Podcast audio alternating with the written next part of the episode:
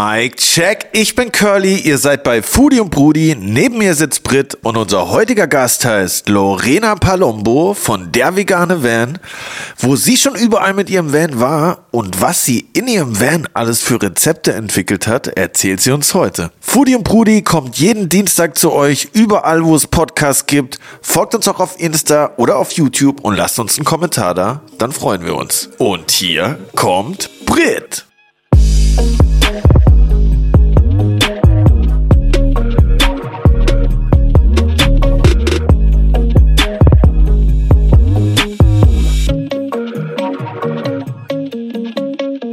Curly, glaubst du es? Ich war am Wochenende auf der veganen Messe Veggie World. Und jetzt frag mich bitte nicht, warum die vegane Messe Veggie World So heißt. verwirrend, das Marketing-Fail des Jahrtausends, aber okay.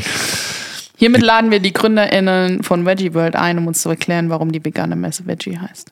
Da bin ich mal gespannt auf die Herzlich Erklärung. Ja, was, was ging denn da ab? Wie, wie ist das so?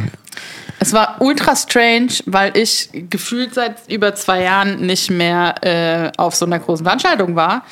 Mm, so viele Leute, keine Maske. Es war ein bisschen, war ein bisschen strange, es war laut, es war heiß, aber irgendwie war es auch cool, so zu socialisen. Ich habe ein paar Leute getroffen, mit denen wir Echt? auch schon einen Podcast aufgenommen haben. Windet. Äh, zuerst ist mir der Jan Predak über den Weg gelaufen von Vegans. Oh, Mit dem habe ich ein Eis gegessen. Das war aber nicht so geiles Eis, habe ich gehört. Das Eis war leider nicht so geil. Nee. nicht alles, was vegan ist, ist geil. True. Yes. Und dann habe ich die Frau getroffen, die die allergeilsten veganen Pralinen ever macht. Nämlich die Solveig vom Bernsteinzimmer aus Wuppertal. Boah, Leute, Ist ja geil, ne? ihr müsst da Pralinen bestellen. Der Name ist schon geil. geil. Bernsteinzimmer, das klingt schon lecker. Yes. Irgendwie. Und dann habe ich äh, den Timo noch getroffen. Timo Ah. Franke. Ja, ich bin immer noch Das war eine traurig. Sola, Sola, Solo-Folge. bin immer noch traurig, dass ich da nicht da war, um den veganen Döner zu Ah, tasten. du hast was äh, verpasst. Das ist auf jeden Fall traurig. ja. Aber ich habe gehört, du hast auch unsere heutige Gästin getroffen. Ja, fast. Wir haben uns ganz kurz verpasst. Ich Habt habe ihr ihr euch so eine Blume da gelassen für ihren Vortrag. Ich habe auch ein Foto geschickt bekommen.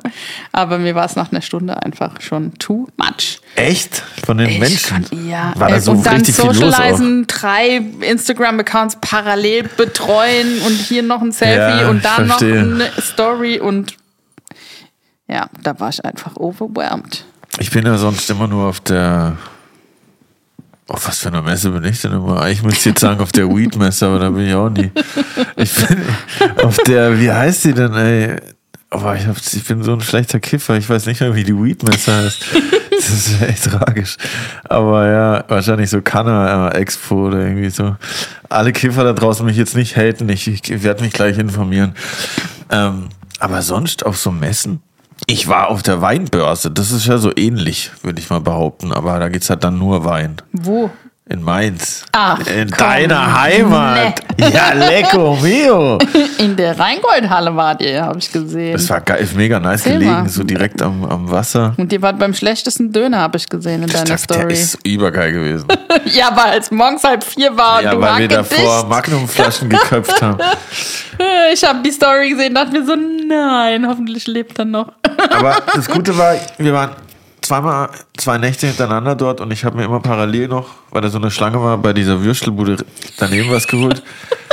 Oder im McDonalds. Also ich hatte immer noch Alternativen zum Döner, weil ich nicht so lange warten wollte. Aber sonst war es echt ein nices Wochenende. Auch, ich habe natürlich Grüße ausgerichtet im Parkplatz. Paul, Es war richtig nice. Wir saßen da an der Theke und der hat direkt vor uns die Leckereien zubereitet und uns noch eine Führung gegeben. ach geil. Richtig nice. Ja, wir waren da auch unten. War der auch in der Backstub?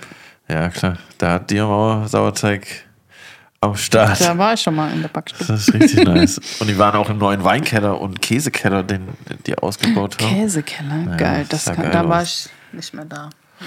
Ja, das war ein äh, kulinarisch auf jeden Fall nicer Trip. Ja.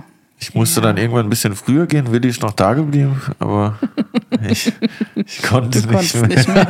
irgendwann Du kennst deine Grenzen. Irgendwann ging es nicht mehr. Manchmal. Ja. Manchmal, ja. Aber Ja, wer nice. über Grenzen hinwegfährt mit seinem Van, Oh. den haben wir nämlich heute hier zu Gast. Ja, die liebe Lorena Jawohl. von der Vegane Band. Da bin ich mal gespannt, was sie von ihren Reisen zu berichten hat. Freut euch auf eine coole Folge. Auf jeden Mit Fall. der allerersten Veganerin bei uns im Podcast. Herzlich willkommen. Lorena Palombo. Bonjour. Herzlich willkommen, Lorena Palombo. Unsere heutige Interviewpartnerin, die uns mit ganz vielen spannenden Fragen löchern wird, wie wir gerade gehört haben. Genau. Voll schön, dass du hier bist. Danke für eure Einladung. Schön, hier zu sein. Sehr gerne. Hast du, brauchst du noch ein Wasser oder hast, bist du ready ich habe schon versorgt? ein ganzes Glas getrunken. Danke. Wir haben noch was am, Wir füllen nochmal im nach. Petto. Zack. Nicht, dass, wir wollen nicht, dass jemand hier verdurstet. Es ist ja schon ein bisschen wärmer geworden zum Glück. Wer viel redet, braucht viel Wasser. Das stimmt. Ja, voll nice, dass du heute hier bist. Ja, danke. Ich bin ja sonst nicht so viel in Berlin, aber ich dachte mir, da ich jetzt eh mal hier bin, komme ich euch mal besuchen. Voll. Bist du jetzt spontan gerade hier oder war das irgendwie, bist du gerade hier am. Ich baue gerade einen neuen Van aus, sonst bin ich eigentlich eher am Reisen. Und ja, das machen wir hier in Berlin. Am Wochenende habe ich auch die Veggie World besucht, ähm, die vegane Messe.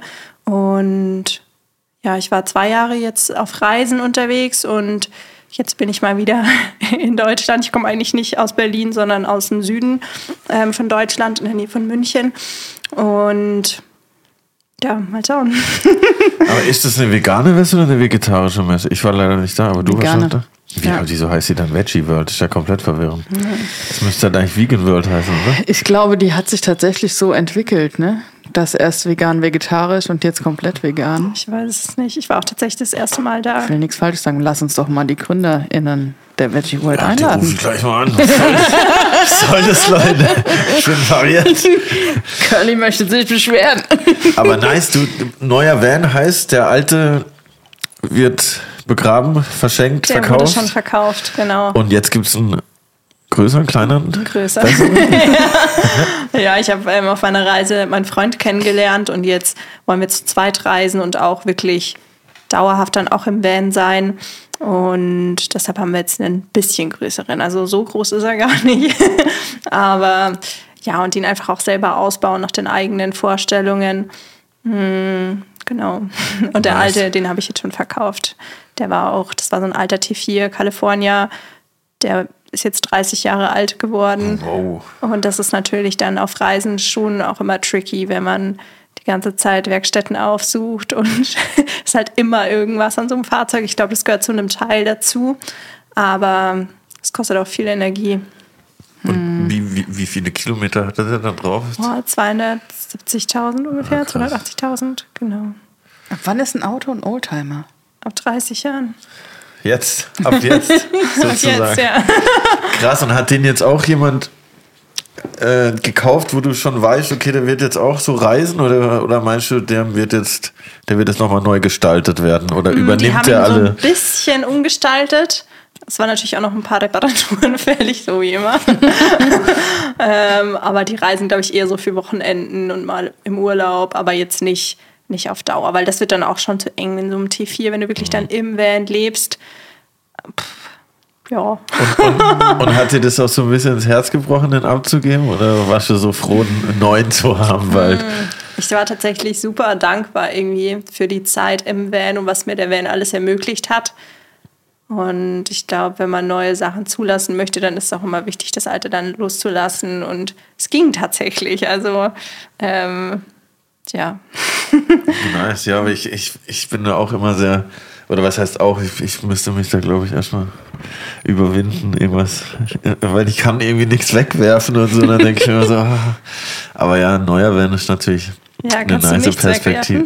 Ja, ja, doch, ich werf, ja, ja, klar, ich mache viel Müll, das auf jeden Fall, aber ich sammle tatsächlich krass viele Sachen so von früher oder so irgendwie, ich kann mich da nicht von so Flyern und so Krimskrams und so Zeug oder irgendwelche Backstage-Pass oder so Schulsachen sogar irgendwie, keine Ahnung. Ich, hab, verbinde, ich verbinde da immer was damit und jetzt bin ich gerade umgezogen und habe eine Kiste mit so alten Sachen in dem äh, Hausflur dort illegalerweise stehen lassen, wollte die abholen, jetzt war die einfach so weg. Und ich weiß nicht mehr genau, was da drin war.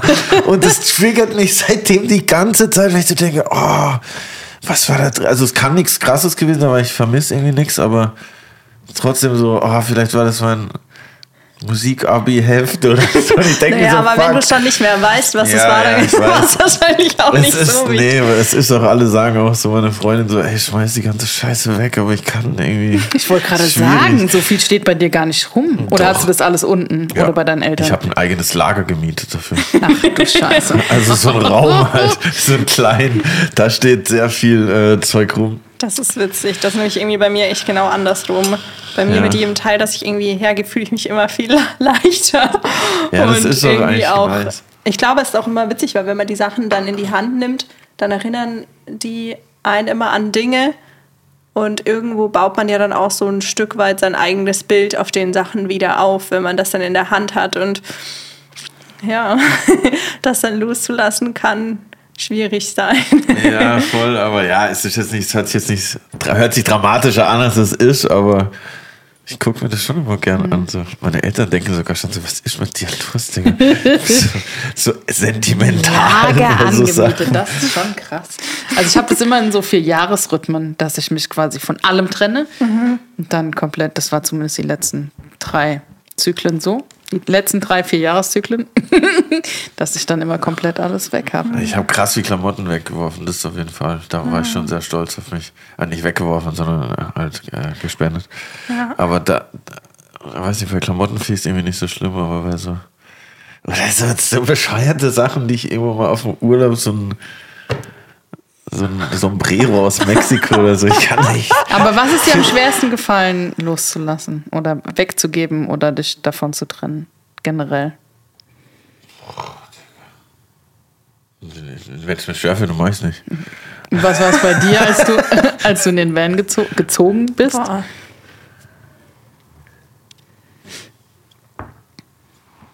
Das Schwerste, das ich losgelassen habe.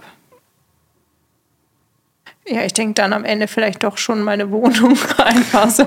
Also so das nochmal das Letzte zu sagen, okay, die Wohnung geht jetzt an jemand anderen und aber tatsächlich, also es ist mir, ich habe schon immer so, auch früher als Kind, ich fand es immer richtig cool, umzuziehen, äh, meine Sachen loszuwerden. Also so die Veränderung, das hat mir schon immer voll gelegen. Deshalb war das noch nie so für mich so ein Ding irgendwie. Also jetzt gerade Gegenstände zu verschenken oder viele sagen bei mir immer, dass ich zu schnell bin, irgendwas herzugeben und dann so, dann gebe ich irgendwas her und dann brauche ich es doch wieder in zwei Jahren. Aber dann denke ich mir so, ja, dann kann ich es auch wieder kaufen oder dann kommt es auch wieder irgendwie anders zu mir. Deshalb Und hast du die Wohnung dann zwischenvermietet oder ganz aufgegeben? mh, erst untervermietet und dann einfach an den, an, also die sind jetzt einfach in der Wohnung auch noch mit meinen Möbeln und so, aber das passt eigentlich ganz gut. Genau. Ja. Aber klar, du, wenn du dann das letzte Mal so in der Wohnung stehst und dir dann so sagst, okay, und jetzt gibt es die Wohnung nicht mehr. Ich habe da aber auch nur zwei, Wohn zwei Monate, wollte ich schon sagen, zwei Jahre drin gewohnt. Mm. Und dann, ja, aber ich glaube, wenn was kommt, was du mehr feierst, dann geht es auch so. Voll, ja, ja. Ist auf jeden Fall immer. Ich finde nur immer dann diesen Moment, wo du dann so. Das dann real wird. Das ist dann immer so, ah, okay, ich, ich habe jetzt gerade denen den Schlüssel gegeben. So, it's, it's over now. Jetzt, ich, ich bin jetzt raus. Das finde ich dann immer noch mal. Man kann immer davor viel so überlegen, ja, ja, so wird es dann werden, aber dann in dem Moment ist dann meistens noch mal krasser. Also Zumindest bei mir. Auch wenn ich jetzt noch nicht im, im Van gereist bin, aber so allgemein. Wenn ich mit dem Sombrero aus Mexiko weg wäre, Ja, dafür ist dann kein Platz mehr irgendwie. Das merkt man dann schon auch. das glaube ich. Hattest du vorher irgendwie so Testphasen gehabt, wo du dir mal einen Van gemietet hast? Oder hattest du den Van schon länger, bevor du auf Reisen bist, wo du Mhm. dann ausgetestet hast, hm, was brauche ich, was brauche ich nicht, gerade in der Küche?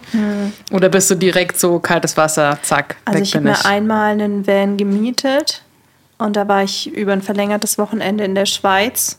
Und da habe ich mich, habe ich schon gemerkt, oh, ja, schon ganz cool, aber da stand es auch nicht so zur Wahl, dass ich wirklich auch dauerhaft dann reise, weil ich noch im Studium war und da noch recht am Anfang.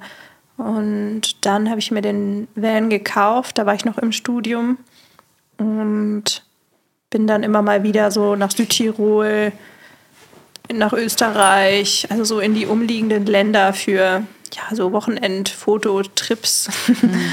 Und das hat mir dann getaugt. Und dann irgendwann habe ich halt gecheckt, wenn ich im Van unterwegs war und all meine Sachen einfach in dem Van so um mich herum waren, was ich wirklich brauche. Ich bin immer in meine Wohnung dann zurückgekommen und dachte mir so, hä, was mache ich denn hier? Für was brauche ich so viel Platz? Und meine Wohnung ist in meinem Kopf immer größer geworden und ich weiß nicht, ich bin dann immer in die Wohnung zurück und stand in meiner Wohnung und dachte mir so, keine Ahnung, für was ich das hier alles brauche. Also, ja. Also es war schon irgendwie ein Prozess auch, mhm. das zu merken. Und das mit dem Kochen, hat mhm. sich das auch erst auf der Reise entwickelt oder warst du vorher auch schon so ja. voll in der Küche am Start? Mm, also ich habe schon immer super gern gekocht. Ich war auch mal ähm, auf einer Tourismusschule tatsächlich. Ähm, als ich 16 war, so für zwei Jahre. ähm, und habe das auch so ein bisschen gelernt, würde ich mal sagen. Aber mit dem Reisen, also als ich angefangen habe, im Van zu reisen, habe ich witzigerweise auch angefangen, mich vegan zu ernähren. Und fand das halt irgendwie geil, so im Van dann zu kochen. Und gerade die Kombi auch aus Kochen, Reisen, ähm, auf so kleinem Raum, dann auch einfach draußen zu kochen mit einem Campingkocher, das so zu erleben, das hat dann da nochmal eine ganz andere Qualität bekommen. Mhm. Ja. Und seit wann bist du jetzt stationär hier in Berlin am Ausbauen? Also wann Seit, ist die letzte oh, Reise her? Oh, noch gar nicht lange. Tatsächlich war ich vor, letzte Woche in der Toskana, wow. weil ich da für ein ähm, Yoga-Retreat gekocht habe. Das war auch echt richtig, richtig, richtig schön. Also das ist so krass, weil ich finde ich mag das so gern, mich auf eine Sache voll zu fokussieren und das dann wirklich ein paar Tage auch zu machen oder mal zwei Wochen, weil die Sachen dann eine ganz andere Tiefe bekommen, wenn du alles andere ausblendest und weißt, okay, du bist jetzt eine Woche da und hast nur das irgendwie. Ähm, und davor waren wir schon mal einen Monat ungefähr in Berlin und jetzt bin ich seit einer Woche ungefähr wieder hier. Genau. Und das ist schon auch ein krasser Unterschied, wenn ich irgendwie so, wenn man so draußen ist in der Natur und dann wieder hier zurück in der Stadt. Ich weiß nicht, ich fühle mich so auch so überflutet einfach von so vielen Dingen. Und ja, das ist schon interessant, das auch immer wieder zu beobachten, wie man da auch immer wieder reingeschmissen wird. Ja, ja. Mhm. Stadt ist schon irgendwie crazy. Ja. Ich dachte jetzt auch gerade wieder am 1. Mai so, weil ich äh, so dann nachts noch mal kurz irgendwie zum Spezi und dann, dann war draußen einfach so crazy viel los, dass ich erst so dachte, so, boah, Digga, das ist schon echt. Also ich werde auf jeden Fall älter, habe ich gemerkt. Das, das war, war, war, mir dann schon auch, wo ich so dachte, okay, jetzt so ins tiefste Kreuzberg muss ich jetzt auch nicht unbedingt hm. noch einen Spaziergang machen um die Zeit so. Und dieses, dieser Unterschied so vom, von der Natur zu Berlin oder, oder so zur Innenstadt finde ich auch immer krass. Wobei in Berlin halt schon krass ist, wenn du so eine halbe Stunde fährst, dann verkaufen die schon Erdbeeren an der Straße hm. gefühlt irgendwie in Brandenburg. Ey, das ist für mich immer so volles Zeichen. Okay, jetzt hier kann ich die Blumen selber schneiden und da verkauft der die Erdbeeren an der Straße, dann bin ich schon so, okay, jetzt bin ich auf dem Dorf. Das ja. gibt's in Pankow auch schon. Ja, das Erdbeeren ist ja am Stand. also im Gegensatz zu Mitte ist es halt wie auf dem ja. Dorf. Der Vibe halt, nicht, nicht ja, also weißt du so. Weiß witzig. Und das, ja, das finde ich dann schon ganz cool in Berlin. Dass du, das sieht man ja auch, wenn man so, bin ich jetzt auch schon krass lang nicht mehr, aber wenn du hier so hinfliegst, dann sieht man das ja auch, wie krass grün das um Berlin drumherum, mm. wie viele Seen und so das mm. da hat, das ist immer so voll unterschätzt. Und ja, man glaub, vergisst es halt so schnell. mehr raus einfach fahren. Ja, voll. ja. Ja, das stimmt. Aber gibt es auch coole Sachen, die du jetzt hier in Berlin entdeckst? Ich meine, wenn, wenn du jetzt zwei Jahre mit dem Van unterwegs warst und gerade auch eher in so abgelegenen Gegenden und nicht so in so Ballungsräumen, mhm. da ist es ja auch, ich glaube, der Fokus liegt dann eher auf so einer richtig Natur, Pflanzen, basierten Ernährung und Kochrichtung. Mhm. Also, dass du halt auch viel Getreide benutzt und frisches Obst und Gemüse, was du halt da auch an den Ständen kaufen kannst.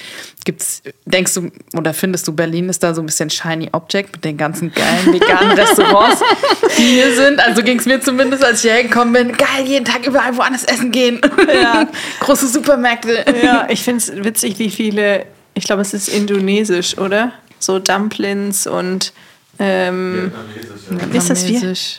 Ich weiß nicht, aber überall gibt es zum Beispiel dieses- Kim 99 oder das ist eigentlich, denke ich mir, auch wieder alles das Gleiche. Ja. Aber vielleicht war ich nur noch nicht so. Also ich finde schon, mh, klar, es ist geil und natürlich gibt es eine riesengroße Auswahl. Und mir ist es auch immer ganz wichtig, dass ich nicht voreingenommen irgendwie an Orte rangehe, gerade das dann auch zu sehen und zu nutzen und nicht irgendwie, ja, es bringt ja nichts, sich da aufzulehnen und zu sagen, nee, ich will nur in der Natur sein. Sondern man kann ja alles irgendwie auch äh, ja, wertschätzen und dafür dankbar sein. Und was mir ähm, persönlich auffällt, ist,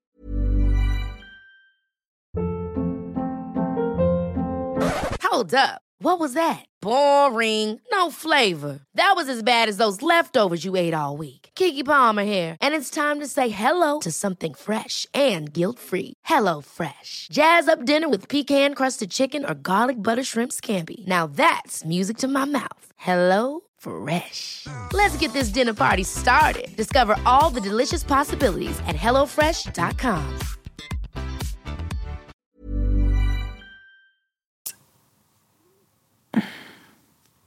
also bei mir selbst ist schon da auch so eine Überforderung da, weil es einfach so viel Angebot gibt. Ich weiß gar nicht, ähm, wohin. Und dann auch wieder den Fokus darauf zu richten, was einen überhaupt interessiert und was man überhaupt machen möchte. Ähm, ja, das ist irgendwie schon herausfordernd. Hast du ja auch in deinem Buch geschrieben, dass du auch lieber in, in kleinere Supermärkte oder so gehst, weil du dich dort nicht so geleitet fühlst von, von den. Aber es stimmt echt so. Ich, ich, ich merke das auch immer, wie ich mich dann dabei so ertappe. Ich lasse mich auch manchmal ganz gern leiten. Aber das ist dir also auch aufgefallen, so dass du dann dachtest, boah, eigentlich habe ich das gar nicht gekauft, weil ich es irgendwie geil Ja, ich glaub, fand. Ich hat, hab, mit meinem Freund habe ich da auch heute drüber geredet, so über ähm, intuitiv irgendwie Entscheidungen treffen, dass es ja in unserer, in der Stadt und auch in unserer Umgebung oft gar nicht möglich ist, weil wir ja so ferngeleitet werden von den ganzen Angeboten und dann gibt es da das und dort das. Und ähm, das ist krass, finde ich, wenn ich hier im Supermarkt stehe und so eine Auswahl habe und ich merke dann ganz genau, so ein paar Minuten bin ich bei mir und dann legt es mir so den Schalter um und dann bin ich total Ja. so, ah ja, und das brauche ich noch und das und ich könnte ja noch und dann äh, spielt sich da so das Szenario ab. Und tatsächlich, glaube ich, ist das aber ja auch einfach dafür gemacht. Also Ja, ja, das ist ja ganz bewusst so, dass du halt nicht auf deine innere Stimme hörst, was dir jetzt gerade gut tut, weil du halt so überflutet bist, dass du gar nicht weißt, was brauche ich denn jetzt gerade und ähm, ja, ich möchte nicht sagen, dass es nur, weil du jetzt in Spanien bist oder in Portugal, dass es da auch immer funktioniert. Aber ich glaube schon, umso weiter man von dem ganzen Angeboten weg ist, umso mehr findet man raus, was man, was man überhaupt so für sich braucht. In, in Supermärkten im Ausland hat man ja auch irgendwie nicht so eine, ist ja auch alles irgendwie so neuer und so, man checkt vielleicht die Angebote gar nicht. Ja. Man nimmt dann halt einfach das, was man nice findet. Und hier ist es halt schon so in, also dort bestimmt auch, aber so alleine dieses in der Mitte vom Regal sind halt die teuren Sachen und man muss ja schon suchen nach den Alternativen irgendwie so. Was natürlich schon auch cool ist, dass hier die Alternativen nicht mehr so, ähm, wenn du in Spanien mal vegane Alternativen kaufst, ist es natürlich noch super teuer, weil es das da überhaupt gar nicht gibt. Und da ist der Vergleich noch viel krasser. Das ist mir jetzt hier aufgefallen, dass es, dass es schon hier auch leichter ist, ähm, zum veganen Käse zu greifen, wie jetzt zum veganen, weil, also natürlich ist es noch ein bisschen teurer, aber es ist nicht mehr so krass. Und das gibt es ja mittlerweile auch schon bei Aldi und Lidl und das ist schon cool auf jeden Fall. Aber trotzdem, ähm, ich persönlich bin da trotzdem, also ich kaufe nicht so viele solche Produkte, sondern eher ja, immer mal wieder, zum Beispiel gestern habe ich eine richtig geile Lasagne gekocht. da kaufe ich dann schon so einen veganen Käse oder so, aber ähm, ich bin da so meiner Linie eigentlich dann auch hier recht treu, würde ich mal sagen. Also würdest du sagen, dass Deutschland da schon so eine Vorreiterrolle in Europa hatte, mhm. was vegane Ersatzprodukte und, sage ich mal, Verfügbarkeiten zum veganen Kochen angeht, mhm. wenn du es mhm. vergleichst? Ja, ich glaube, wir sind halt ein sehr wirtschaftsstarkes Land und ich finde es super cool, dass viele Leute vegan werden, da brauchen wir nicht drüber reden.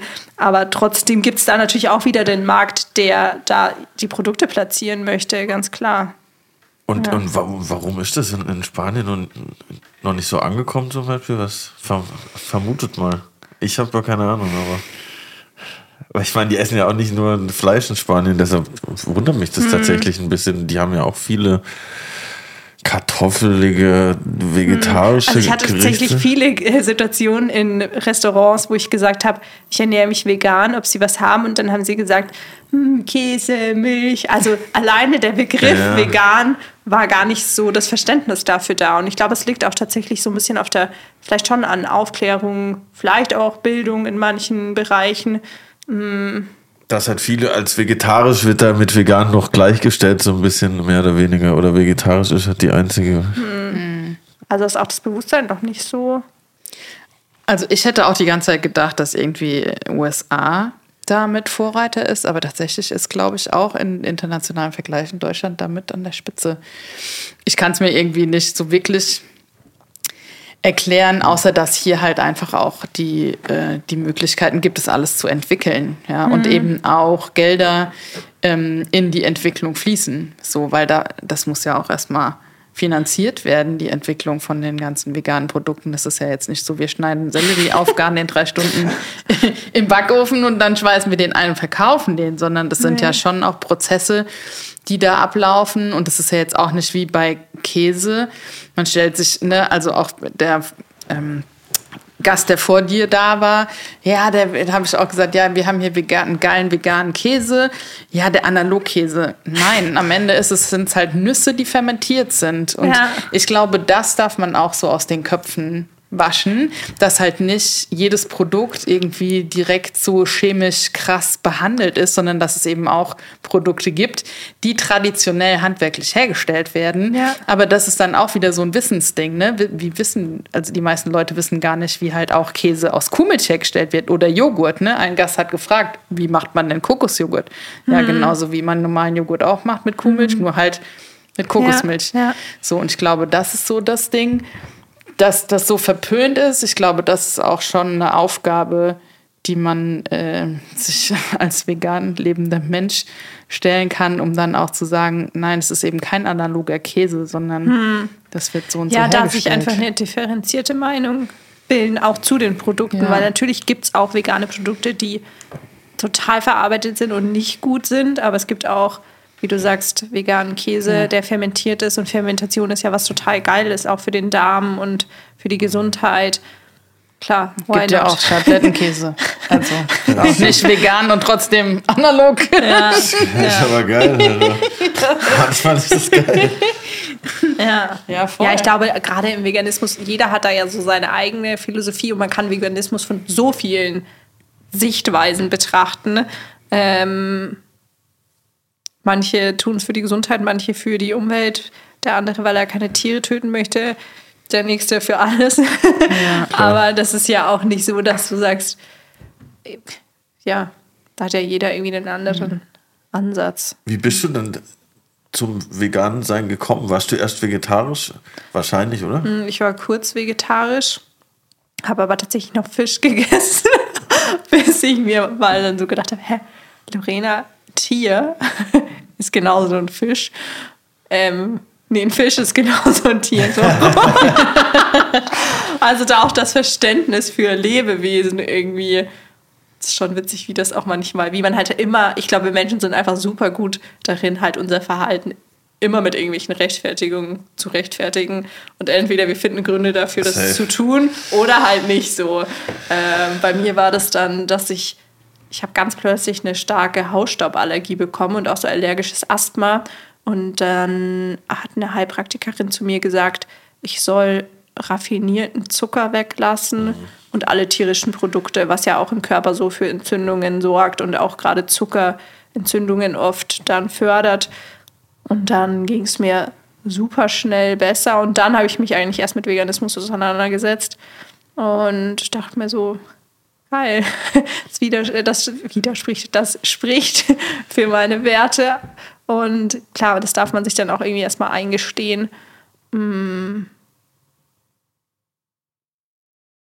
Ja, für mich hat das dann gepasst.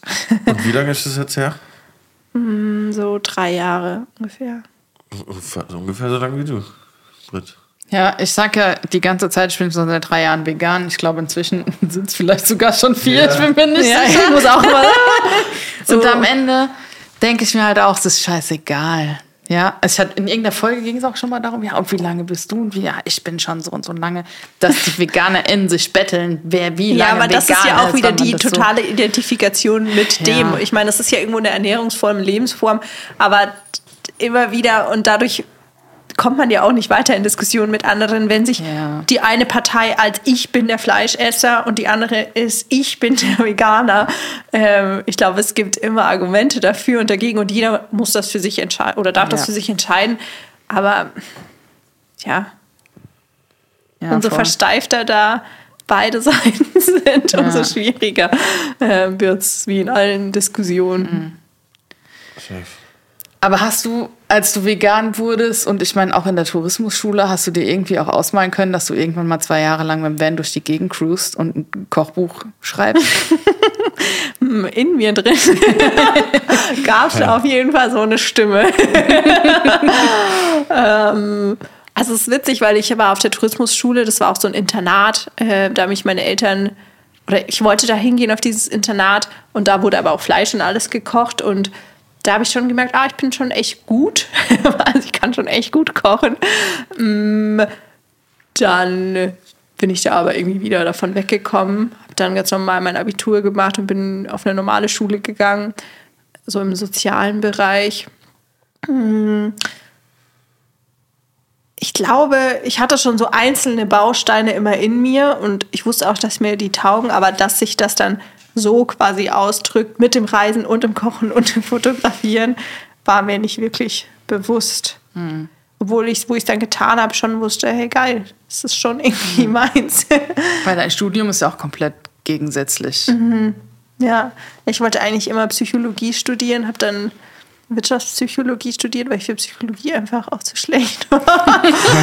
ähm, aber das ist auch immer so witzig, weil ich glaube, man erfährt dort auch nicht wirklich das. Also bei mir war das eher so die, das Interesse auch für, für Spiritualität und für den Menschen irgendwie, mich selbst zu verstehen, den Menschen zu verstehen, keine Ahnung was. Und im Psychologiestudium lernst du auch nicht wirklich das. Da lernst du halt auch irgendwas, was sich irgendjemand über Menschen ausgedacht hat. Und dann denkst du damit, ja, also ich habe dann für mich gemerkt, Wirtschaftspsychologie fand ich auch ganz interessant und ich finde es auch nach wie vor ganz cool, aber mm,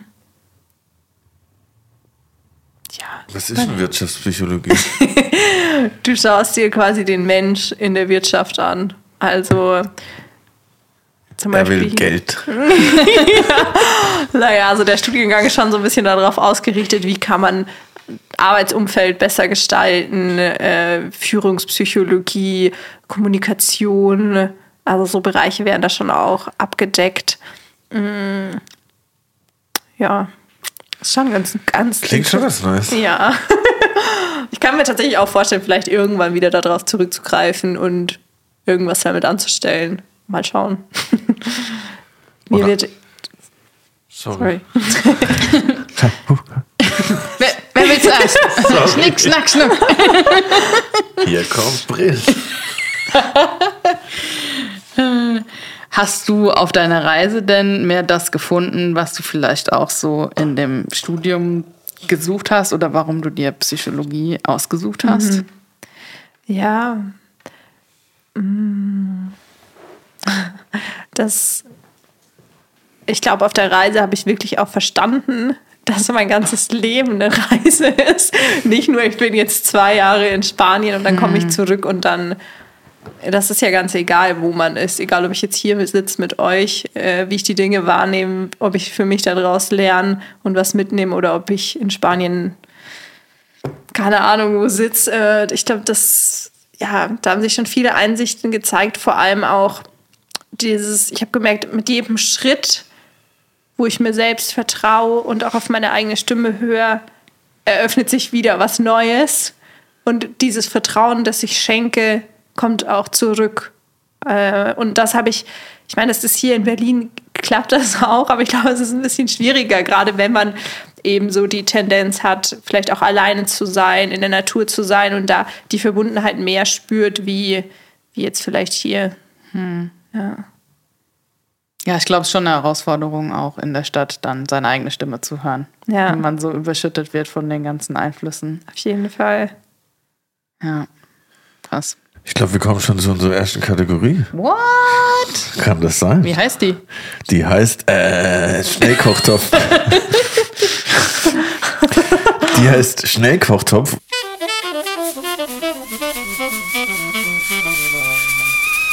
Schnellkochtopf. Weil wir haben zehn Entweder-Oder-Fragen. Ach cool. Also werde ich jetzt interviewt. Jetzt wirst du interviewt. Und wie immer, Ladies first. Yoga oder Kickboxen? Yoga. Sesamöl oder Walnussöl? Boah, das ist schwierig. Sesamöl. Portugal oder Spanien? Spanien. Offenes Feuer oder Ofen? Offenes Feuer.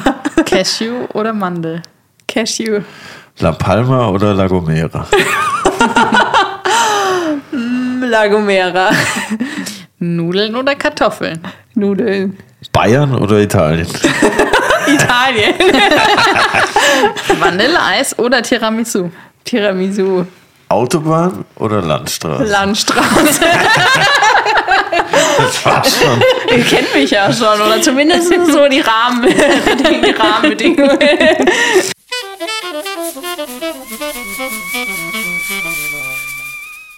Nee, ich habe gefragt, Sesam oder Walnussöl, weil ich gesehen habe in deinem Buch, dass da du sehr viele verschiedene Öle dabei hattest. Ja? Und dann dachte ich mir so, krass, für was brauchen wir so viele verschiedene Öle? Ich fand das Tatsächlich habe ich das immer so gemacht. Ich hatte mal ein normales Öl, so zum Beispiel Olivenöl oder Rapsöl kriegt man eigentlich nicht in Spanien, aber mit dem ich auch gebraten habe und dann ein spezielles Öl, also zum Beispiel Sesamöl oder Walnussöl oder mir fällt jetzt gerade nichts anderes Kokosöl. ah ja, Kokosöl war tatsächlich auch immer dabei. Doch. Weil Kokosöl ist so geil. Wenn man für Desserts oder so oder Cremes was machen will, finde ich, ist das so cool für die Konsistenz, dass du daraus so viel machen kannst, dass die Sachen wieder fest werden. Ähm, ja, also ich glaube, ich habe die Sachen auf der Reise immer richtig gut genutzt, aber auch weil ich dann nur das da hatte. Also ich hatte dann nicht fünf Öle immer da, aber halt ein Öl und da, das, darüber habe ich mich dann voll gefreut, dass ich Walnussöl habe. Und da habe ich das halt eingesetzt und wenn es leer war, dann habe ich mir ein neues, besonderes Öl gekauft. Und ich glaube, das ist auch irgendwie cool, weil die Sachen einfach eine ganz andere Bedeutung bekommen, wie Ja. wenn du irgendwie zehn Öle da hast und gar nicht weißt. Du bist ein bisschen begrenzter und bist halt dann auch kreativer, wie du auch gemeint Genau. hast irgendwie. Ja. Und ich, ich, ich stelle mir das halt dann immer so geil vor, dass man halt überall ein Feuer einfach machen kann. Es geht wahrscheinlich nicht überall. Sehr Aber so, Vorstellung. geil, das- Das habe ich mir am Anfang auch immer so vorgestellt. ja. Oder hattest du auch einen Grill dabei? Nee, oder? Nee, aber das hat sich oft auch dann einfach ergeben, dass Leute irgendwie, äh, keine Ahnung, irgendwelche Feuerschalen hatten oder Ja. man lernt dann ja auch mal Leute kennen, die vielleicht auch auf irgendeinem Grundstück sind oder ja, genau. Und diese Überfahrt auf die Inseln, also Teneriffa, La Palma, war das mit der Fähre, nehme ich an, oder? Mhm. Ja, genau. Ich dachte, hm, ja, wahrscheinlich eine Fähre. oder sie hat dort noch einen zweiten Bus am Start gehabt. Ja, nee, also ich bin mit der Fähre da gefahren. Das war tatsächlich auch super spontan. Ich wollte immer nach Portugal und nach Portugal hatte ich nicht so richtig einen Plan, wie es weitergeht. Und dann hat eine, die ich auf Instagram kennengelernt habe und damals noch gar nicht kannte persönlich, mir gesagt, dass die nach Teneriffa fahren mit der Fähre, dass das geht. Und ich hatte das, ich keine Ahnung, Teneriffa habe ich so mal gehört, aber ich hatte es eigentlich gar nicht auf dem Schirm. Und dann habe ich super spontan einfach dieses Fährticket gebucht. Einfach so, okay. und das sind dann, das waren dann so 40 Stunden Fährfahrt. Und aber auch da muss ich sagen, dadurch, dass ich ähm, den Fokus auch immer aufs Essen auf meiner Reise gelegt habe, fand ich das dann zum Beispiel auch immer voll geil. Ich habe mir dann immer richtig viel Essen zum Beispiel vorbereitet in meinem Van und mir dann auch da zwei, drei Stunden Zeit noch genommen, um mich auch auf die Reise vorzubereiten, weil das finde ich ist so geil, wenn man da sich die Zeit schenkt und dann sitzt man so auf der Fähre und dann hat man irgendwie, ich hatte dann Bananenbrot dabei und so, ich weiß es sogar noch ganz genau, so ein Quinoa-Salat und lauter so Sachen in so Tupperboxen. Ne? Und die Leute hatten halt alle da volles Scheißessen am Start. Und ich habe da so mein Picknick ausgebreitet. Und ähm, ja, das finde ich dann schon cool. Voll. Wie hast du das mit Gizmo gemacht, 40 Stunden auf der, Der Fähre? war auch mit auf der Fähre. Das ist, ähm, da gibt es so ein Deck, da dürfen die hinbieseln und Ah. hinkackern. Das ist nicht, ja, ist halt so. Also Gizmo hat, glaube ich, bei der Rückfahrt hat er gar nicht gemacht. Also der ist schon auch echt hart manchmal. Also ich glaube, ja, ich weiß nicht. Also ja, das ist ihm dann irgendwie beim nicht so angenehm.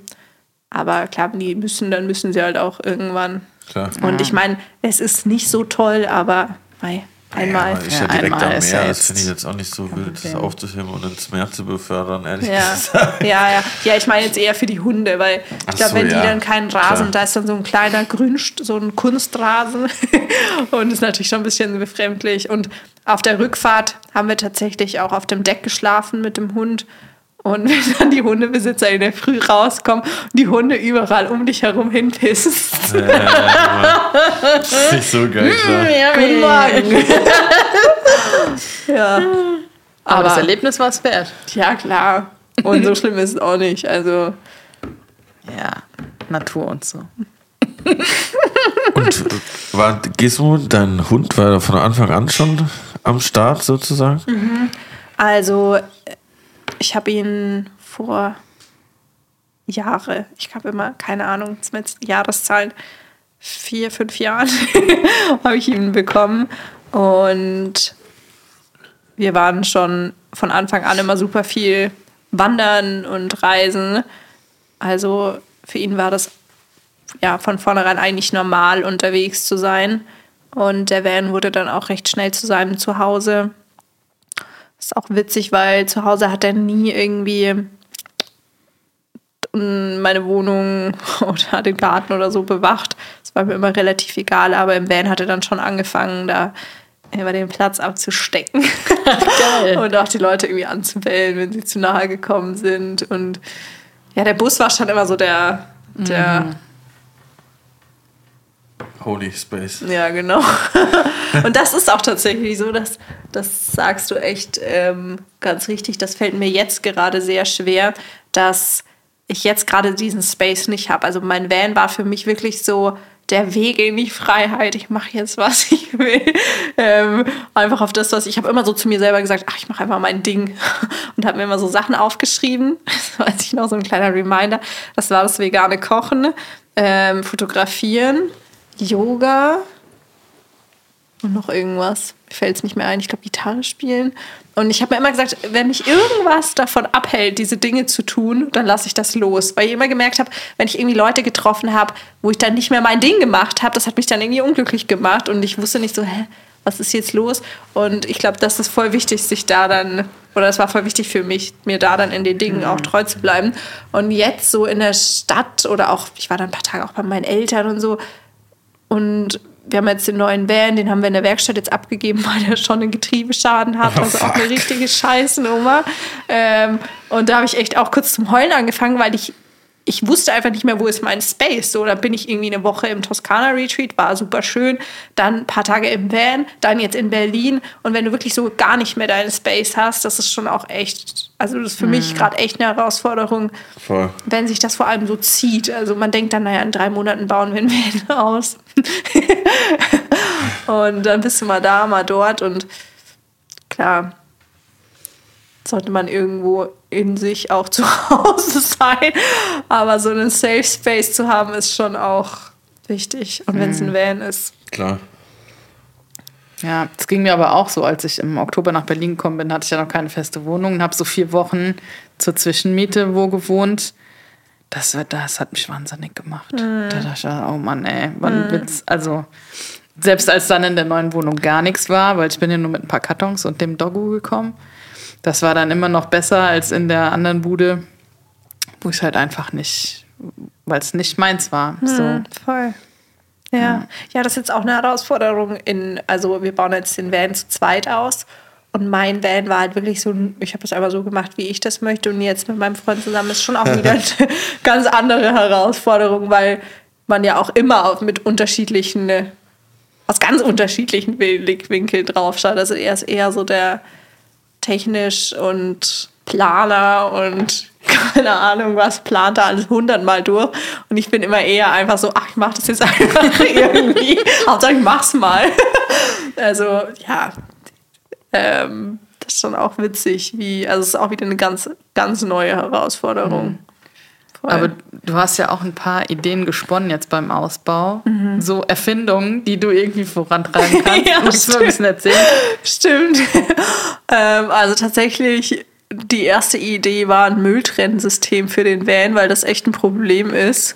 Super viele Leute trennen gar nicht den Müll im Van, weil einfach der Platz dafür nicht da ist. Und das nächste Problem ist natürlich auch in Spanien. Und ich meine, selbst in Deutschland gibt es ja keine, in manchen Städten keine öffentliche Mülltrennung mehr, wenn du dann dort Ja. im Van bist. Also äh, entweder du hast dann, ja, keine Ahnung, einen Campingplatz oder so, aber wenn du jetzt einfach nur unterwegs bist, ist es gar nicht so einfach. Und dadurch, dass man im Van ja nur begrenzt Platz hat, passt da jetzt auch kein normales IKEA, keine Ahnung, äh, Trennsystem rein. Und meine Idee war so ein Mülltrennsystem, das den Müll komprimiert, also so zusammendrückt quasi und dadurch halt den Platz spart. Ähm, das war eine Idee. und tatsächlich auch Pflanzen im Van, finde ich, ist so ein Thema. Oder irgendwie Kräuter oder Microgreens. Mm, Das fände ich einfach so geil, wenn ich auf dem Van oben wie so ein kleines Gewächshaus mir irgendwie bauen, Oha. bauen würde. Das, aber ich weiß noch nicht genau. Also ich glaube, es gibt ja so, mh, so Transport, so Werkzeugboxen, die man auch außen am Fahrzeug anbringen kann. Vielleicht lässt sich das so realisieren. Was ist der Unterschied zwischen Sprossen und Microgreens? Oder Kresse? Oder Was sind Microgreens? Was sind Microgreens? Also ich glaube, Microgreens ist alles ist so ein, so ein Überbegriff, Sprossen, Kresse, wenn du mich fragst, aber genau weiß ich es auch nicht. Okay, es gibt einfach Prettypedia-Eintrag. Microgreens Microgreens. verwendet. Weil ich glaube, in Stadt, Stadtwohnungen wird das ja oft jetzt so, so verwendet, der Begriff. Da bin ich noch nicht angekommen, aber ich werde es mir merken. Dass du halt so dein, dein Grünzeugs auch in der Wohnung ähm, so Mini-Gewächshäuser irgendwie Ach so, ja. ziehen Ja. kannst. Stimmt, da- hatten wir auch schon mal jemand, der das erzählt hat, ne? Dass es auch hier Betriebe gibt, die das irgendwie auch indoor richtig viel anpflanzen schon. War das nicht auch der Jan? Doch, ja, genau. Fredag. Ich glaube, ja. Ja. Aber wo wir schon mal beim Thema Microgreens sind, Curly, Ja. unsere nächste Kategorie. Ah, ja. Allerlei aus Kühlhaus Dry. Allerlei aus Kühlhaus 3. Ja, wir haben eine Kategorie, da geben wir dir drei Zutaten, die ich in meinem vereinsamten Vorratsschrank gefunden habe und erhoffen uns ein leckeres Gericht von dir. Meine Spezialität. Rest. Und ich habe da gefunden Brokkoli, der ist schon noch frisch, Geil. Erdnüsse und Honig. Honig. Honig. Ist es vegan? Fuck, es gibt da veganen Honig. Doch, Ja, Honig. ich meine Honig, meine ich. Hast du Honig. gerade noch die Kurve gekratzt? Ja, ey, ich, das H spreche ich immer lautlos aus. Verstehst du? Das meine ich. Honig. Honig. Vom Jan. Ja, genau, Honig. Oder Grüße an Jans Frau, die den Namen erfunden hat. Ähm, Ja, okay, ich sag also das. ich verwende nur die drei Sachen. Ja, es gibt natürlich alles in der Küche, Pfanne. Öle, alle Basic Basics gibt's. Ah, okay. Und das sind quasi schon eher die besonderen Sachen. Drei Gewürze. Das sind schon die Curry. besonderen Sachen. Ja, klar. Ja, Gewürze gibt schon ein paar. Alles. Pfeffer, Salz. ja, was, was, was gibt's denn sonst noch? Thymian, äh, Oregano, Curry. Weiß nicht, was äh, in deine Schränke habe ich nicht geguckt, als ich bei dir Ich war. habe ich hab alles da, was du brauchst, glaube ich. Dönergewürz. Ja, Tomaten, Mozzarella geil. Und Maggi gibt es Also natürlich auch Brokkoli mag ich ja sehr, sehr gern. Ich glaube, ich würde den Brokkoli anbraten und ein bisschen mit dem Honig karamellisieren. Das Oh, glaube ja, ich fände das ich ist geil. Nice, ja. Und vielleicht die Erdnüsse auch rösten, auf jeden Fall in der Pfanne mit ein bisschen Salz. Und ja, kommt drauf an, was du sonst noch da hast. Sojasauce habe ich auch. Hm. Maggi habe ich auch. Da habe ich übrigens was sehr Witziges rausgefunden für mich. Ist Wusstet vegan. ihr schon, dass Sojasauce das neue Maggi ist? Echt? Eigentlich, ja. Aber früher hat man über an alles Maggi gemacht Ja. und heute macht man an alles Sojasauce. Ja, stimmt. Ich mache immer noch recht. an alles Maggi. Ich mache an alles Sojasauce. Ja, es ist auch so, es ist ein bisschen so deutsche Sojasauce eigentlich gefühlt. gef- So, weil, Ja. weil es hat einfach das so boostet irgendwie alles. Ja, voll. Ich kann mir ja nicht, ich werde Maggi verteidigen bis an mein Sterbebett. Da kann mir jeder kommen, wie er will. Das ist mir Ah, komplett okay. egal. Ich, also ich finde Sojasauce auch geil, aber ich, ich trick immer meine Freundin, weil ich koche dann irgendwas, dann mache ich so voll viel Maggi hin und die sagt, schmeckt voll geil. Nicht so, ist ja voll viel Maggi drin. Logisch. Boah, ich weiß gar nicht, warum das so lecker schmeckt, so schmackhaft. Umami. Was ist das denn? Ja, das ist das Maggi. Ich weiß gar nicht, ist Maggi vegan? Da bin ich mir tatsächlich schon. auch nicht so richtig sicher, aber ich könnte es mir schon vorstellen. Chemie drin. Ja. ja, ja, bestimmt. Aber da könnte schon sein, dass da auch irgendwie. Wir finden das raus. Für die Gelatine nächste oder Folge irgendwas drin ist, wissen wir, ob Maggi vegan ist. Ja. Aber würdest du dann eher so Reis dazu machen oder so Nudeln oder? Oder Low Carb. Nur Ey, Toppings. ich stelle mir, das- ich stell mir das voll geil vor, als so Starter irgendwie Brokkoli so karamellisiert mit so angebratenen Erdnüssen. Schon voll immer geil. ja, oder so Reisnudeln vielleicht, aber dann würde ich schon auch noch irgendeine Soße dazu machen. Vielleicht hat der Curly noch ein natürlich bisschen Erdnussbutter. Erdnussbutter stimmt. irgendwo. Stimmt, Und da Erdnuss. benutzt du auch oft Erdnussbutter, ne? Schon, ja. Aber vegane, ne, nehme ich Ja, an. Erdnuss halt. Nur, nur aus Erdnuss. Nur aus Nuss einfach. Ist in Erdnussbutter Butter drin? Ich glaube nicht. Ich glaube, das ist nämlich einfach nur Palmfett. Ich den Fisch schmeckt Fisch. Erdnussmus. Der Fisch. Ich glaube auch nicht. An der Stelle, ich habe noch ein Geschenk für euch dabei. Ah, was für eine, Geschenke, was für eine geile Geschenke. Überleitung. Ist das vielleicht ein ein Glas bisschen- selbstgemachte Erdnussmus? Bisschen Erdnuss. Es hat mit ein bisschen Erdnuss zu tun, tatsächlich. Okay. Ich bin sehr gespannt. Ich habe eine sehr kreative Verpackung gewählt. Es ist eine alte Einkaufstüte. Geil. Sieht voll Das sieht nice aus. wunderschön aus. Geil. Ich war ja am Anfang ein bisschen überfordert im Geschenk. Ich kann das Alles nicht gut. aufpillen. Soll ich es aufmachen? Hier Warte, ich zieh's das. ab. Ach, du bist lieb, danke.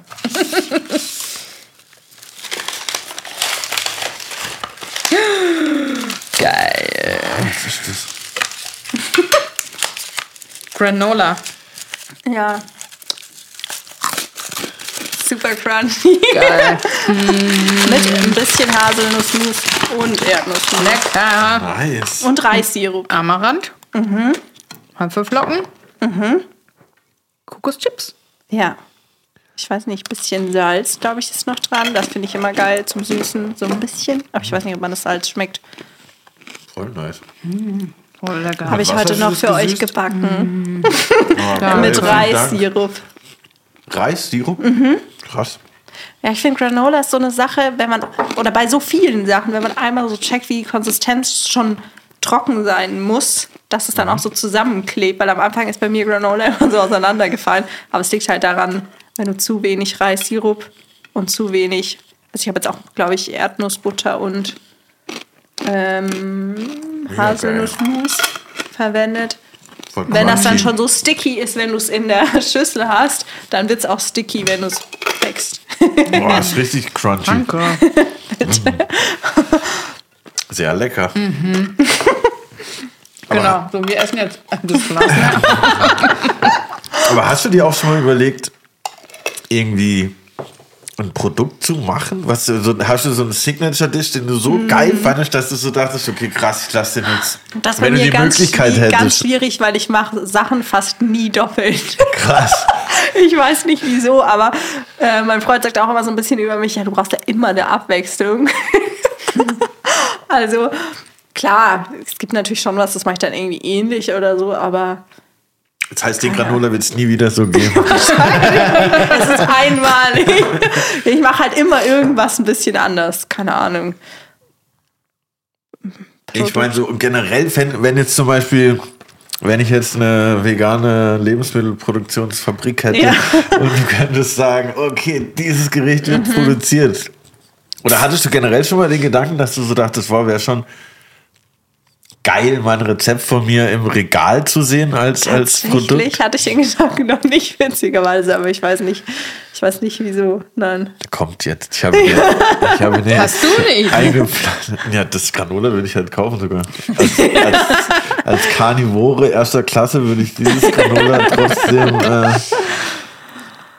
mit, mit Kusshand nehmen. Das ist richtig geil. Cool. Ja. Also halt, nee, deshalb meine ich so, weil das zum Beispiel ist ja auch so ein Produkt, was ja auch ein bisschen haltbar Ja, mäßig ja. ist. So, man kann ich ja hatte tatsächlich mal die Idee, vom Van aus Sachen zu verkaufen. Das ist auch nice. Schon irgendwie so. Ich hatte mal mit einer Freundin die Idee, so ein, wie so einen unverpackt Laden zu machen, der die Campingplätze so oder die Campingspots in Portugal so abfährt mit so einem Anhänger. Dann stellst du dich da hin, hast hinten deine Nudeln, Reis und dann können sich die Leute das da abfüllen und müssen nicht vom Campingplatz wegfahren Das ist ja zum Supermarkt. Ja. Mhm. Könnte man natürlich auch selbstgemachtes Granola verkaufen dort. Als hallo. i-Tüpfelchen. Also Dressings sind ja auch immer geil, ne? Ja, oder Aufstriche oder sowas. Ich glaube tatsächlich, Aufstriche ist schon auch so ein Ding, was sich im Van. Ich habe früher schon immer viele Aufstriche. Ich meine, es gibt ja auch ultra geile Aufstriche, aber in Spanien und Portugal und so gibt's oder gibt's halt nicht so viel so Stuff. Und da kann man ja auch so viel kreative Sachen so easy einfach selber machen. Ne? Das finde ich ist schon auch geil. Gibt's in deinem Kochbuch ein Rezept, wo du sagst, das war so geil, da warst du selbst so geflasht? Tatsächlich. Es gibt, glaube ich, sogar, also eins fällt mir ganz spontan ein, das ist grüner Quinoa und das Pesto ist aus Spinat. Also da wird Quinoa gekocht. da wird Quinoa, da habe ich Quinoa gekocht und das Pesto ist super fancy aus äh, Grünkohl, Spinat, Tahini und ich glaube noch Zitrone und vielleicht so ein bisschen Sojasauce. Und dieser Mix aus Spinat mit Tahini ist irgendwie so, das war so ein Moment, da war ich so voll in meinem Kochflow und habe immer, also ich mache dann immer irgendwas. und auch so, ich versuche dann, ich glaube, beim kreativen Kochen ist es ganz wichtig, so dieses Kategorisieren in der Küche loszulassen, um auf neue Geschmäcker zu kommen. Dass du nicht immer die Tomatensoße also dass du nicht immer die gleiche Schublade so aufmachst, sondern auch einfach untereinander kombinierst.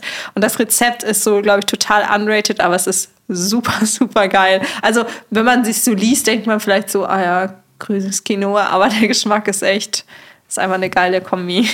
Geil. Äh, Diese veganen Schnitzel mit dieser Tahini-Soße Ah ja, sahen auch richtig Stimmt, nice aus, ja. auf jeden Fall. Ja, ich finde gerade bei so Sojaschnetzeln ist es einfach ultra wichtig, dass man die richtig mariniert, bevor du sie backst, also mit Senf, Paprikapulver oder so, dass das Sojaschnetzel schon einen richtigen Geschmack bekommt. Und wenn du es dann auch noch panierst und in Fett rausbrätst, dann Kann nichts kann nichts schief gehen. ja, aber das ist ja bei ganz vielen veganen Produkten, finde ich, dass manchen Leuten da auch noch der Zugang dazu fehlt, wie man es richtig zubereitet, auch bei Tofu.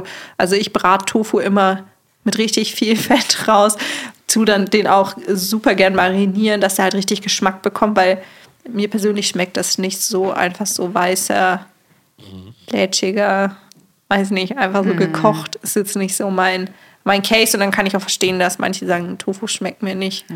Mein Hund liebt weißen, lätschigen Ja. Natur-Tofu. Ist auch Der geht voll ab.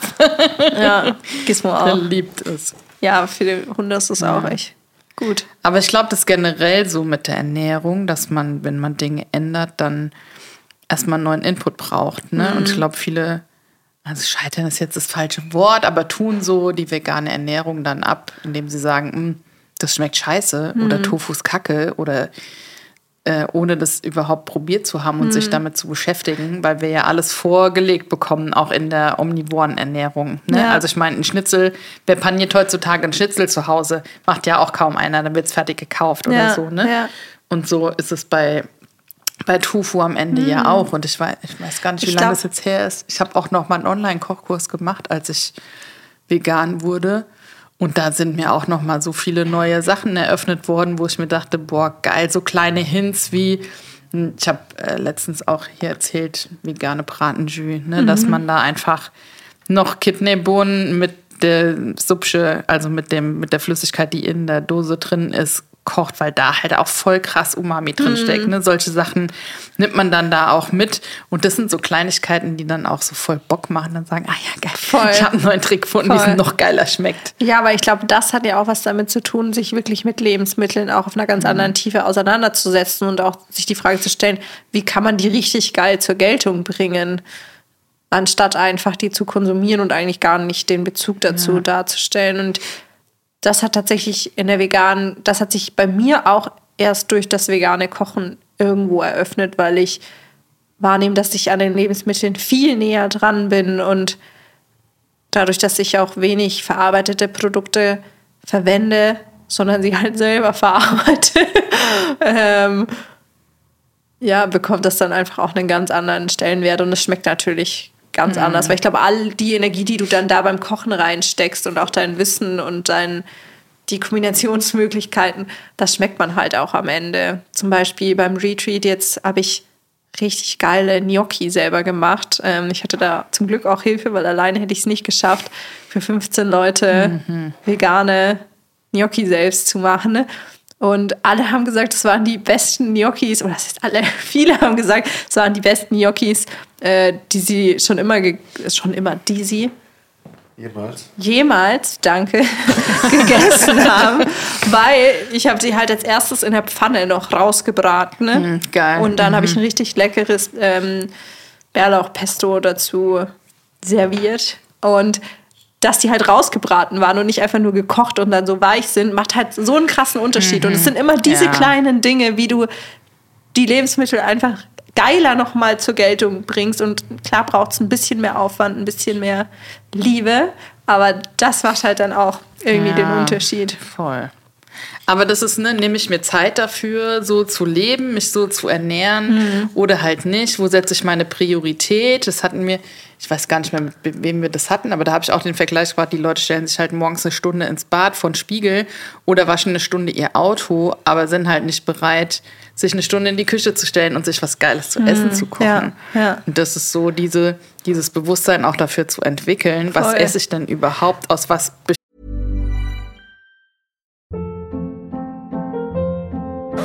Hold up. What was that? Boring. No flavor. That was as bad as those leftovers you ate all week. Kiki Palmer here, and it's time to say hello to something fresh and guilt-free. Hello Fresh. Jazz up dinner with pecan-crusted chicken or garlic butter shrimp scampi. Now that's music to my mouth. Hello Fresh. Let's get this dinner party started. Discover all the delicious possibilities at hellofresh.com. stehe ich und wie nähere ich mich. Ja, voll. Und ich finde, das ist eben auch das Krasse am Kochen, weil es ist so ein Spiegel für deinen Lebensstil oder was du im Außen, ja, wenn du dir dafür nicht die Zeit nimmst, was so dein, die tägliche Energie, die du in dich, in dich lässt, sag ich mal. Ähm, ja, das ist schon interessant. Aber natürlich auch ein Spiegel für unsere schnelllebige Zeit, für wir brauchen irgendwelche schnellen Lösungen und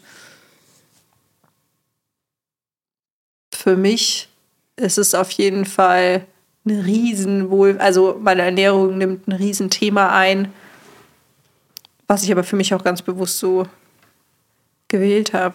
Ja. Mega spannend. Ich weiß noch, wann war das? Vielleicht können wir das verraten. Ich bin deine Lektorin. Deshalb sitzt Ja. Lorena auch bei dir.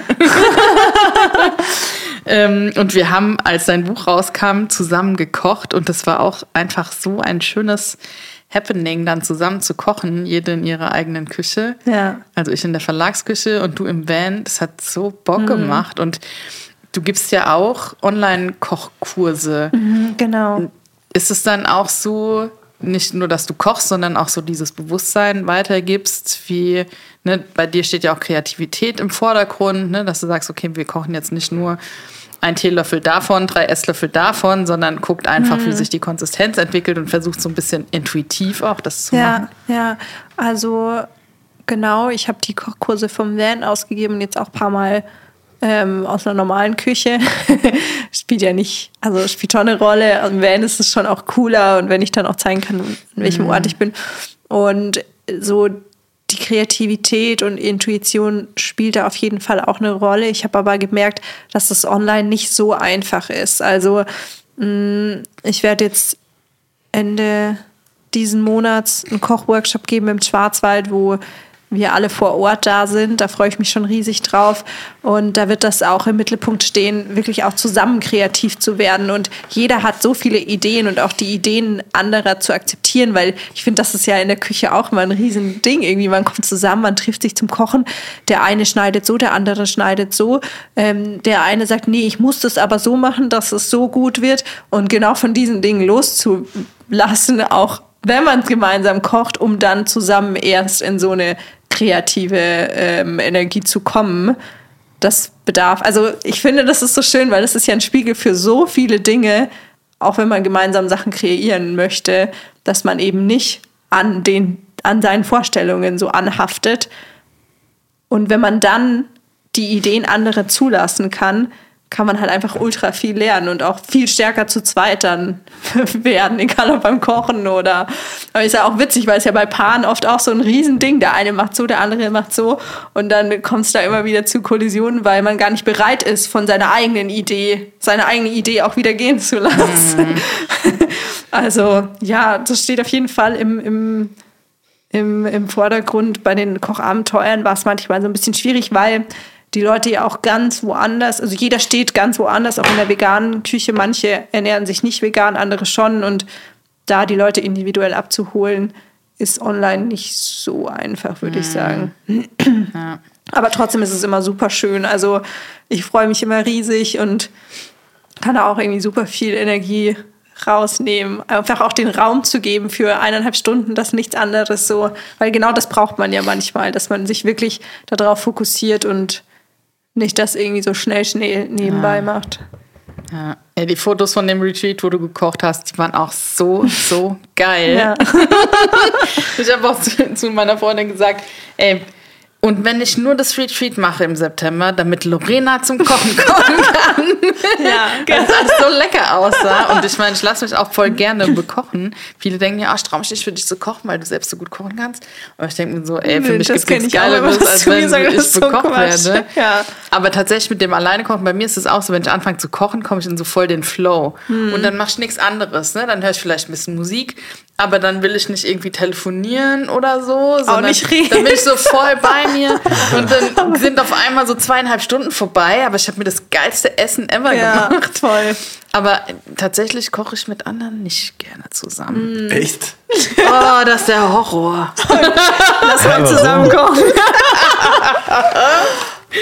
ich kenn, aber das kommt vielleicht auch, also ich habe eine Freundin, die Maya, mit der habe ich ganz viel im Van zusammen gekocht. Die hat schon auch bei dem Kochbuch auf jeden Fall mitgewirkt. Und Schau doch an Mai. Und ja, das war irgendwie immer so. Ich meine, da kann er auch echt eine Übung draus machen, einfach da auch immer wieder loszulassen von genau Ja. dem, das. Aber Vielleicht ich lasse glaub ich mit erstmal in anderen Menschen- Lebensbereichen los. mit manchen Menschen, mit man- manchen klappt das und Ja, aber ich glaube, wir zwei könnten auch gut zusammen kochen. Da habe Ja. ich kein, keine Zweifel. Kylie, wie ist das bei dir? Ich koche nicht so viel. Oder was meint ihr?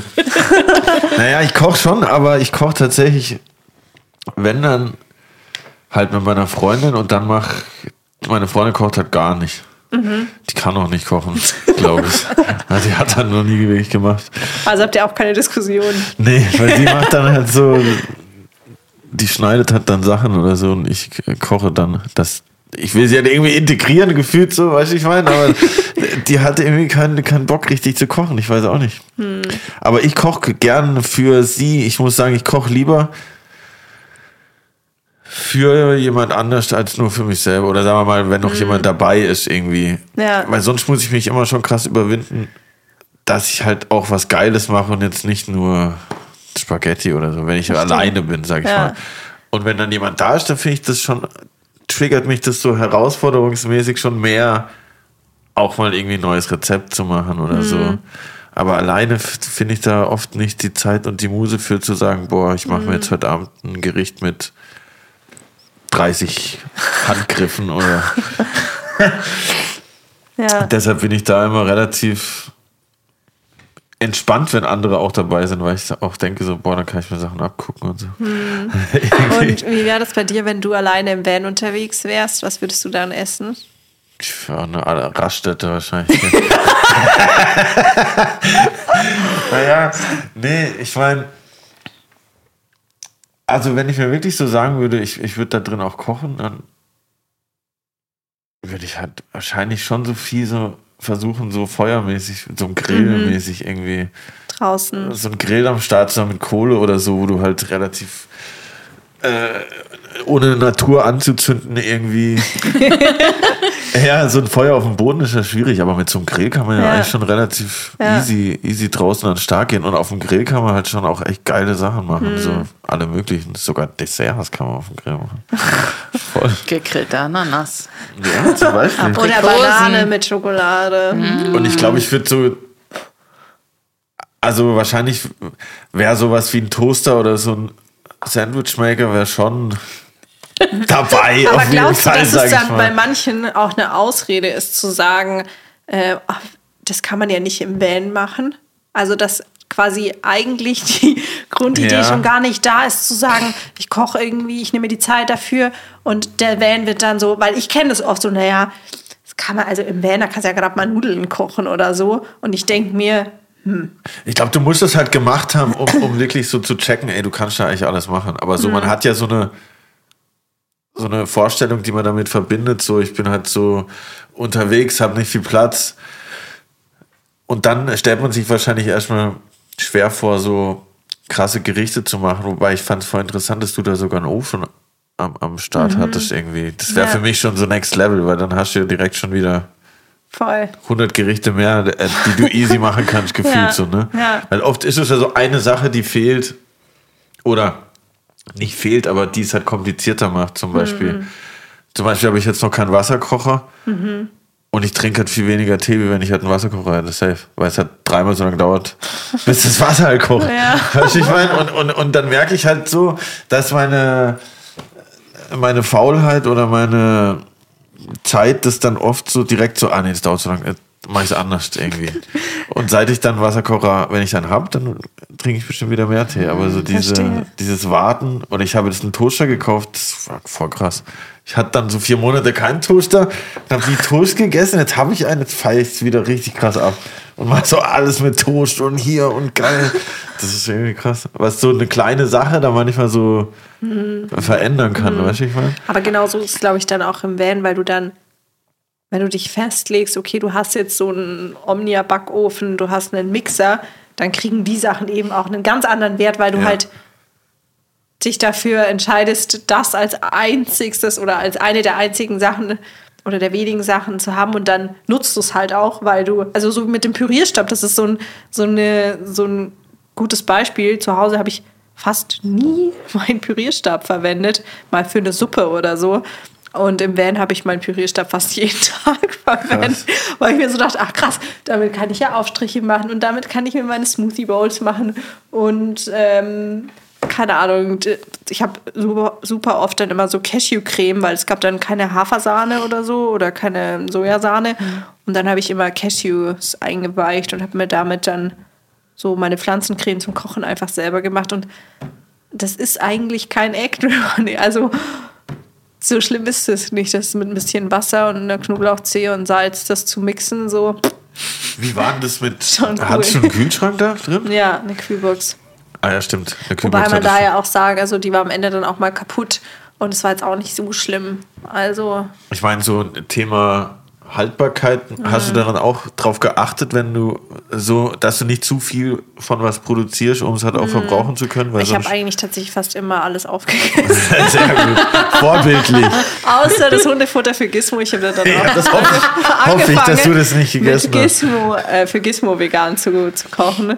Und das habe ich dann schon auch immer in die Kühlbox getan und das halt so ein bisschen vorgekocht. Aber das habe ich auch mal gegessen. Also war auch möglich. ist auch möglich. Housekeeping, Post für Sie. Krass. Du, hat's geklingelt? Es hat geklingelt. Das ist glaub, es leider nicht mein geklingelt. Essen, was ich vor zwei Stunden bestellt habe. Shoutout an Mio Burger in Kreuzberg. Bestellt einfach bitte nie dort. Curly. Hallo Lorena, Curly und Britt. Vanlife zu dritt. Welche Route würdet ihr fahren und was nehmt ihr als Vorrat mit?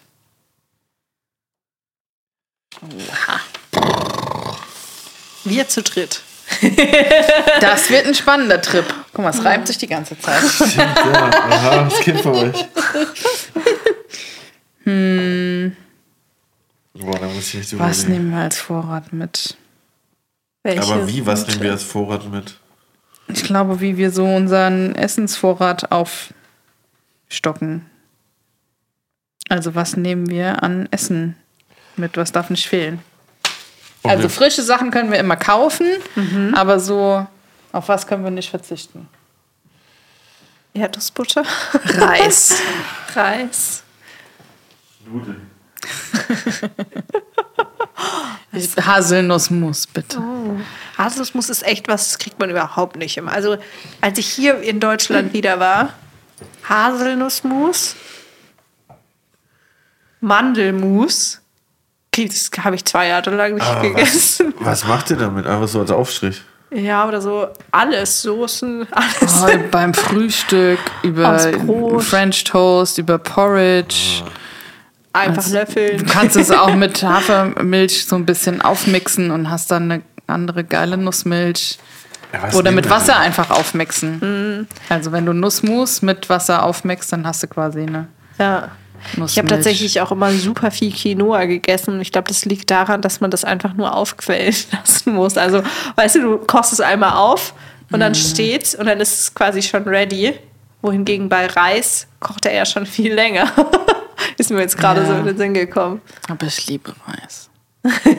Hattest du dann irgendwie so richtig krass viele Riesenbeutel dabei, so von Reis? Oder hast du neu gekauft? da hatte ich gar nicht den Platz dafür. Also, Genau, wie viel Platz hätten wir denn überhaupt für unsere Vorräte? Was, Ah, für- wie viel was können wir denn überhaupt haben wir mitnehmen? denn überhaupt? Ja, so ein riesen Ami-Wohnmobil. Jeder eine eigene Schlaffolie. Studio. Ja. Ja. Ja, eigentlich, äh, also mein Plan wäre ja eigentlich mal in einem Nightliner in Urlaub zu fahren, weil das ist eigentlich, also Nightliner, wo du nochmal auf Tour gehst mit der Band, das ist also für einen Urlaub, das war krass. Ja, dann, dann nehmen wir so einen. Aber wo perfekt. geht's lang? Also, Nach Ich Barcelona auf jeden Fall ich schon. würde ja gerne an der französischen Südküste entlang fahren. Ja, ist geil. Aber schwierig mit so einem großen Bus, habe ich schon mal probiert. Ja, okay, dann können wir nicht die kleinen. Aber wenn wir so einen riesigen Bus haben, dann können wir hinten vielleicht so einen Smart oder sowas reinfahren. Und geil. mit dem dann die kleinen Küstenstraßen abfahren. Ich bin tatsächlich mal mit dem Wohnmobil nach Südfrankreich und ich habe ja keinen Führerschein. Das heißt, meine Freundin ist gefahren. Ich weiß, das ist richtig asozial. Aber auf jeden Fall, diese Küstenstraßen, da gibt es dann auch keine andere. Und das ist mit so einem Wohnmobil. Ja, ich bin das mit einem VW-Bus gefahren und das Fall. war auch schon. Ah, echt? manchmal. Krass. Was, hat das auch mal verwirrt? Nee, ich war so Jugendgruppenbetreuerin. Ah, das okay. ist paar 20 Jahre her.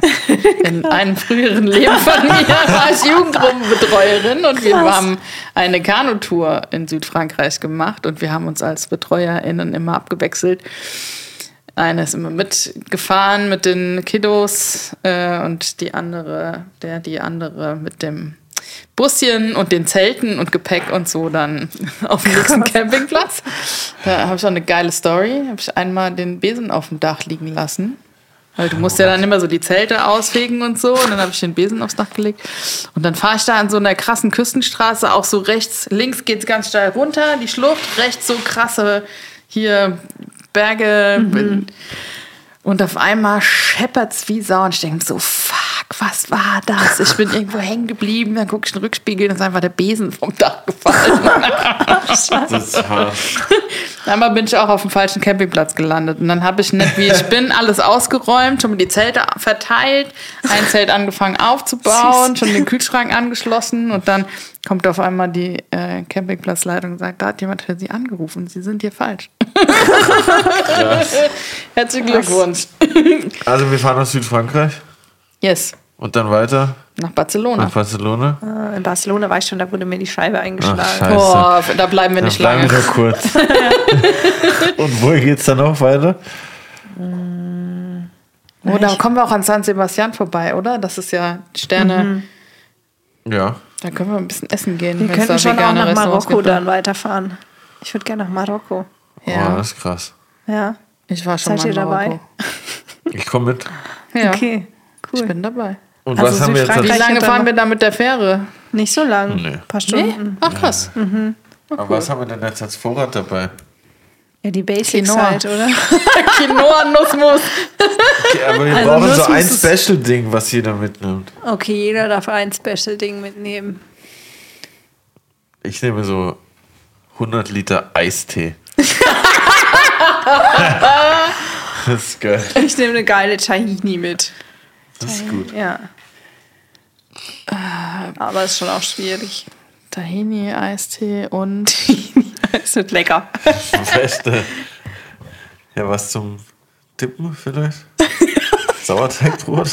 ich wollte überlege gerade, ob ich Oder- sage einen Sauerteigbrotansatz, Ja, damit ich Ja, im Omnia immer geiles Brot Geil. backen kann.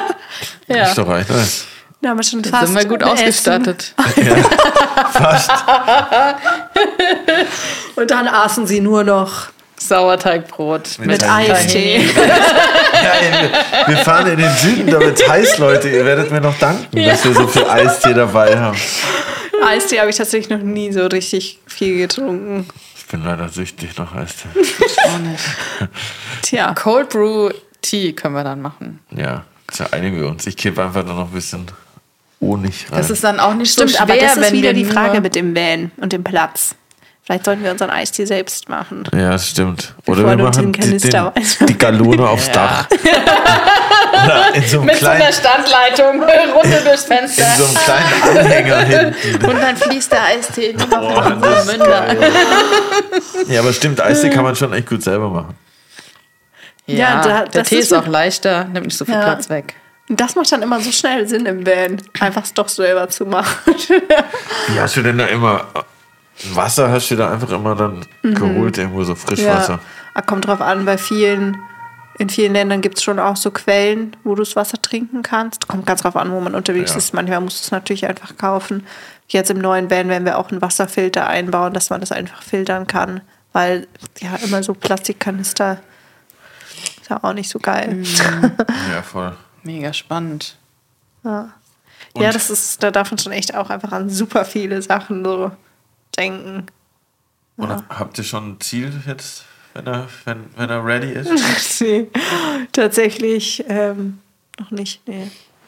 Uns reizt jetzt schon wieder eher. Wir haben uns vor ein paar Tagen so ein bisschen rumgesponnen, so, das kann man gar nicht sagen, so Richtung Thailand. Also so ganz weit weg. Aber dafür ist der Van wahrscheinlich, der hat zwar jetzt ein Vierrad, also ein Allradantrieb, aber das ist so ein Dorgel, heißt er. Da gibt es in Europa nicht so viele, die sich da gut auskennen und schon erst gar nicht außerhalb von Europa. Heißt, da bräuchte man wahrscheinlich dann wieder ein ganz anderes Fahrzeug. Also, Wegen Ersatzteilen und so. ja, Ach, genau. krass. Und auch einfach Werkstätten, die den dann auch mal reparieren könnten im Fall. Also ich denke, ja, es gibt, also ich möchte gern so Schweden, Norwegen reizt mich auch noch, da war ich noch gar nicht. Ähm, Schottland steht dieses genau, Jahr der Schottland, ich wollte sagen. Ich muss, also das Witzige ist auch, wenn man dann so verschiedene Projekte hat, die Reise ergibt sich dann irgendwie auch von ganz selbst so und das ist ja auch das Schöne. Voll. das gar nicht so anzuvisieren, sondern die Dinge auch zu sich kommen zu lassen. Und habt ihr irgendwie auch mal überlegt, irgendwie mit dem Van, also wenn ihr überlegt, nach Thailand zu kommen, würdet ihr nach Thailand durchfahren? Ich gerade, also ich meine, Ja, es dauert halt eine Zeit. Ja, ich habe gestern so gesehen, den längsten Weg, den man laufen kann, irgendwie auf der Erde, sind irgendwie so 21.000 Kilometer von, von der Südspitze Afrikas bis nach Sibirien oder so irgendwie. Krass. Dann habe ich mir überlegt, so, okay, ich würde dann schon komplett einfach durch Asien durchfahren halt, oder? Das ist krass. Wie lange braucht man? Würde man Ich habe keine Ahnung. Ich wollte auch unbedingt mal nach Afrika, das steht auch noch aus. Aber klar, das ist dann schon auch einfach nochmal eine andere Nummer. So wie jetzt. Aber es reizt mich irgendwie schon. Vor allem so dieses, wenn du hier in Deutschland bist, alles ist immer so gefährlich und da darfst du nicht hin und dort darfst du nicht hin. Und wenn du dann vor Ort bist, ist es halt oft einfach eine ganz andere Situation, wie Ja. Dir immer erzählt wird, wie es ist. Also ich möchte nicht sagen, natürlich gibt es super gefährliche Länder, aber ich habe irgendwie schon den Drang, das auch selbst so mit meinen selbst zu bewerten und mir nicht durch die Angst, die andere Leute davor auch gar nicht aus ihrer eigenen Erfahrung, sondern einfach, weil sie es von jemand anderem nachplappern, äh, das weiterzugeben. So. Ja, Ja, das, kann man so sagen. ich glaube, wenn man dort ist, ist immer anders meistens so. Dann hat man, glaube ich, da immer ein andere, anderes Bild davon auch. Irgendwie. Ja. Ja, wir sind auf jeden Fall gespannt, wo, wo uns deine Insta-Stories äh, mit hinnehmen. Ich auch. Sehr gut. Ist immer wichtig. Cool. Ja. Auf ins Abenteuer. Ja, auf ins Abenteuer. Ja, vielen Dank, dass du äh, das Abenteuer Fudi und Brudi heute äh, Gerne. mitgenommen hast. Und ja, ich freue mich auf äh, Barcelona. Marokko, Südfrankreich. Jawohl. Eistee und, Und den Eistee. Yes. Und Und Sauerteig. Sauerteigbrot. Voll geil. Merci. Danke dir. Vielen, vielen Dank euch. Sehr gerne.